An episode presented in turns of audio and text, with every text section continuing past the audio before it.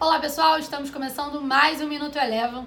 Hoje, 25 de março de 2021, após uma abertura em queda, tanto aqui no Brasil quanto nos Estados Unidos, ao longo da sessão as bolsas apresentaram um movimento de recuperação e aqui no Brasil e nos Estados Unidos as bolsas encerraram o dia de hoje em alta.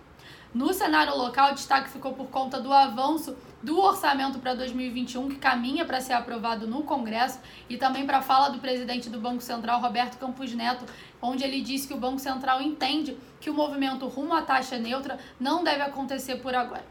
No dia de hoje, destaque ficou por conta das companhias elétricas. Equatorial foi a maior alta do índice Bovespa, subiu 7% em meio à divulgação dos seus resultados do quarto trimestre de 2020. Destaque de alta hoje também ficou por conta da Eletrobras, que subiu aproximadamente 5%, após indicação do governo para um novo presidente da companhia ter sido bem visto pelo mercado. Ainda falando da fala do presidente do Banco Central, ele afirmou que as atuações sobre o campo seriam para corrigir as disfuncionalidades. O, o dólar por aqui hoje acompanhou o desempenho, do dólar index, teve uma sessão de alta e encerrou o dia de hoje com valorização de 0,55%, cotada a R$ 5,67.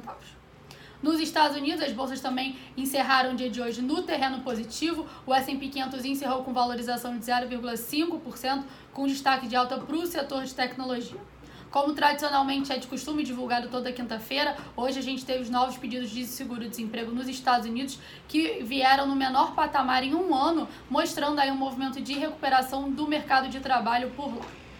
Passando agora para o petróleo, o petróleo Brent teve uma sessão de forte queda, encerrou o dia de hoje com desvalorização de 4%, mesmo com a interrupção de fluxo no canal de Suez, ainda assim o dólar, o petróleo, desculpa, foi impactado pelo fortalecimento do dólar pelo mundo e também pelas novas medidas de restrições impostas na Europa com a possibilidade de uma terceira onda.